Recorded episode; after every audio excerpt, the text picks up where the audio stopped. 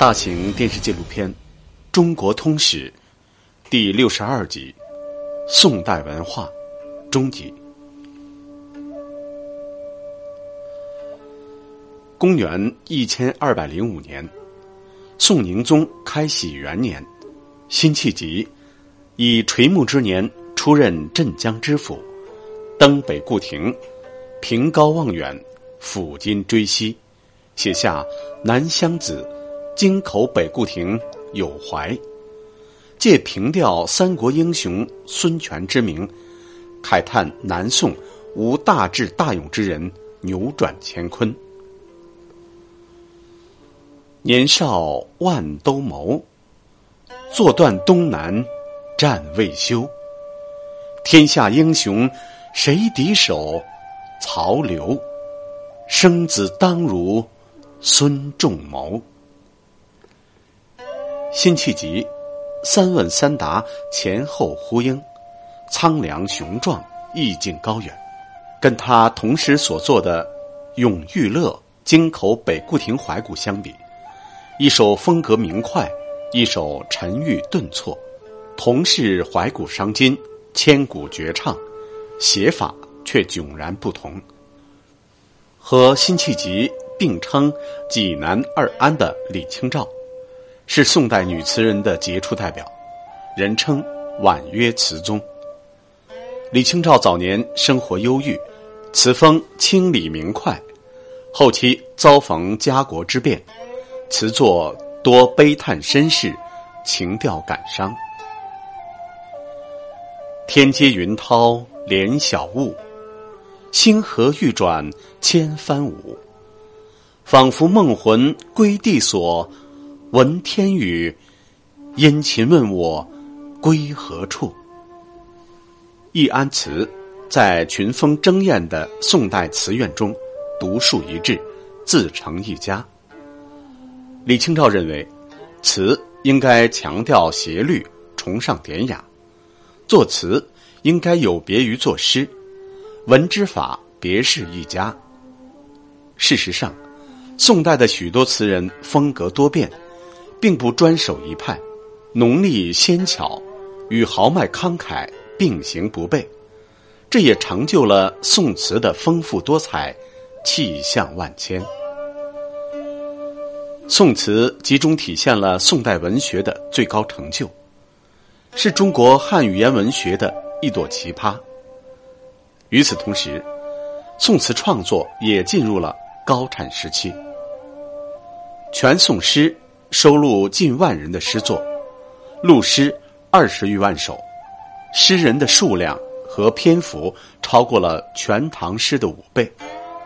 宋代诗人重视思想内容，擅长以文为诗，以议论为诗，而这种风气的形成，和宋朝的一次诗文革新运动有关。北宋。继唐代古文运动而起的诗文革新运动，主要反对浮靡文风，主张对诗文进行革新。公元一千零四十四年，诗文革新运动的重要成员北宋诗人苏舜钦遭受弹劾，被削职为民，离开东京，来到了苏州。他买下以前吴越国节度使的孙氏废园。傍水造亭，题名《沧浪亭》。他的好友欧阳修应邀为沧浪亭作长诗，写下“清风明月本无价，可惜只卖四万钱”的名句。沧浪亭因此名声大振。苏舜钦致力于古文和诗歌的写作，主张写诗作文。需以道义为指归，不能雕琢以害正。他的这一主张，对当时的许多作家产生过积极的影响。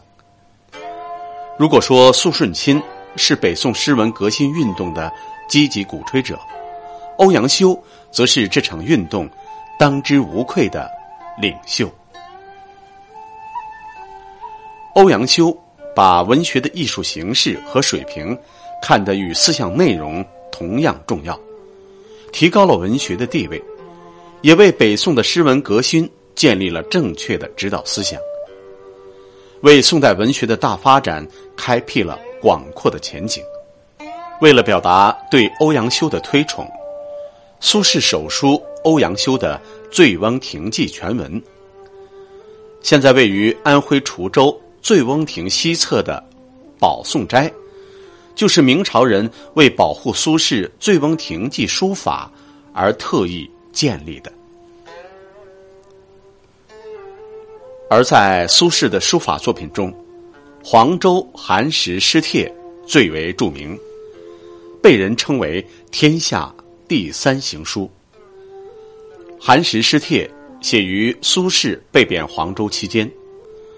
当时的苏轼虽然仕途受阻、穷困潦倒，但他这一期间的文学和书法创作都进入了新的高峰。书法苍劲沉郁，神完气足，将诗情画意、书境融为一体。具有强烈的感染力，而这样的艺术高度，不仅代表了苏轼本人的艺术修养，更是宋朝士大夫精英群体精神境界的充分写照。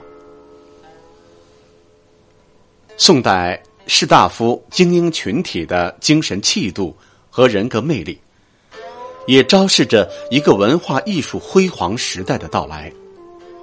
体现在书法方面。就是人们常说的“晋人上韵，唐人上法，宋人上意”。所谓“意”，指的是意境、意趣。崇尚意境和意趣，是宋代书法乃至绘画的主要特征。而这样的特点，和宋代的哲学思想的发展，有着很大的关系。很多宋代文人倾心禅宗，强调思辨和清虚感，力求将禅机划入诗词书画的意境之中。他们悠游山林，与禅僧交游唱和，其诗文、书论和传世书籍中，往往浸润着佛教的思辨和禅宗的机锋。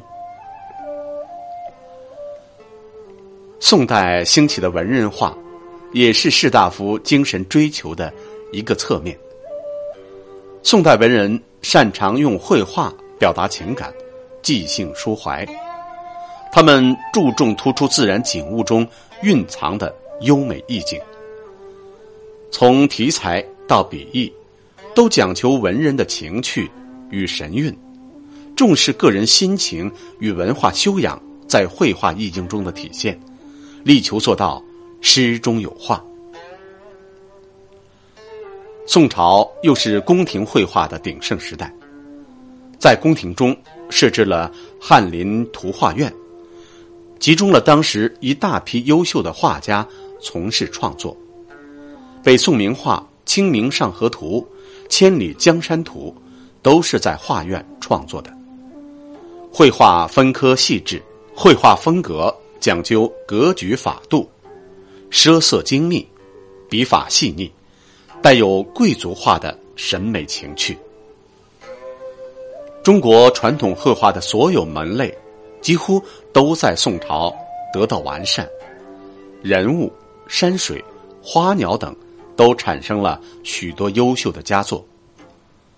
宋徽宗赵佶是中国历史上为数不多的书画天才之一。他所创立的瘦金体书法独步天下，在绘画方面，善画花鸟和山水，也有着极高的造诣。宋朝是中国绘画史上的全盛时期，宋代绘画是中国传统艺术的瑰宝，但存世稀少，流传分散，一直以来都未能得到系统的汇集。整理和研究。二零零八年，在北京首发的《宋画全集》全书共八卷，三十二册，收录了海内外宋画精品一千五百多件，填补了历史的空白。宋朝时期，在上层文人士大夫中，对绘画的收藏、品评和严纳画家作画蔚然成风。与此同时，私人和民间藏书之风也极为盛行。宋代雕版印刷术的高度发达，使官方和民间的出版事业得到了迅猛发展，逐步形成了东京、杭州、成都、福建四个刻书中心。